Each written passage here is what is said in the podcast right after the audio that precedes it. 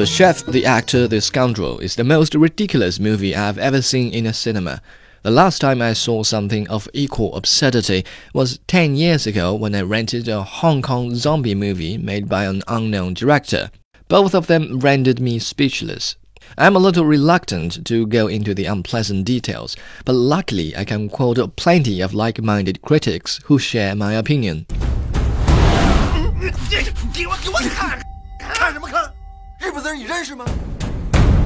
Let's begin with something nice. Director Guan Hu has commanded a powerful cast, including his wife Liang Jing and actors Huang Bo, Zhang Hanyu, and Liu Ye. Huang Bo has recently become a very active figure in Chinese cinemas.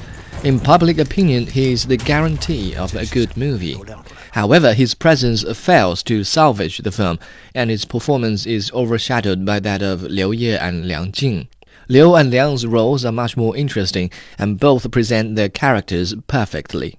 By comparison, Zhang Hanyu obviously tries his best, but his lackluster performance can only be blamed on the storyline. 你可知罪？小子，丈母人糟蹋母亲，你还不知足，还要放毒害人，咒你们生的孩子一辈儿比一辈儿矬，一个一个都是罗圈腿。 The chef, the actor, the scoundrel is set amid the Second World War when a cholera epidemic is rampaging through the city of Beijing. Four Chinese intelligence officers learn about the arrival of a Japanese biochemist. They plan to intercept the expert and get a cure to stop the epidemic. They assume the biochemist will not give up the information easily, so they decide to break him down mentally.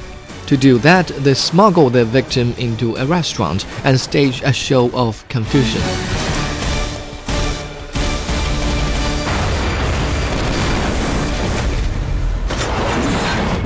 Many parts of the story don't make sense. The biggest loophole is their show. The intelligence agents each pretend to be a chef, an actor, or a scoundrel, fighting among themselves for the cure and creating a mess in the restaurant. They never manage to confuse their subject, nor does the biochemist have the cure. So all the pretending is in vain.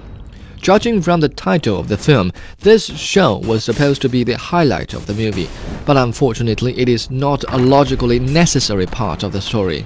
Similar things happen to a few minor characters as well, and their presence doesn't help advance the story. They are simply there to poke some fun at the audience and extend the length of the movie. In addition, many critics have complained about the use of flashbacks.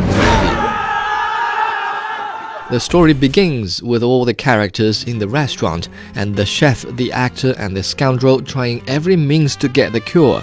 Then a flashback explains to the audience what really happened and conveniently destroys the sense of confusion, which the director and actors have been trying very hard to create for the last 20 minutes.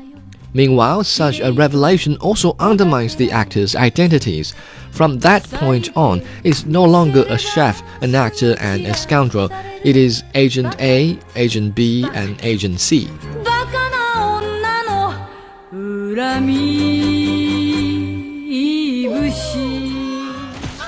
So to sum up, director Guan Hu has an interesting story and the best actors, but is not able to employ them to his advantage. On a scale from 1 to 10, the chef, the actor, the scoundrel gets a 3.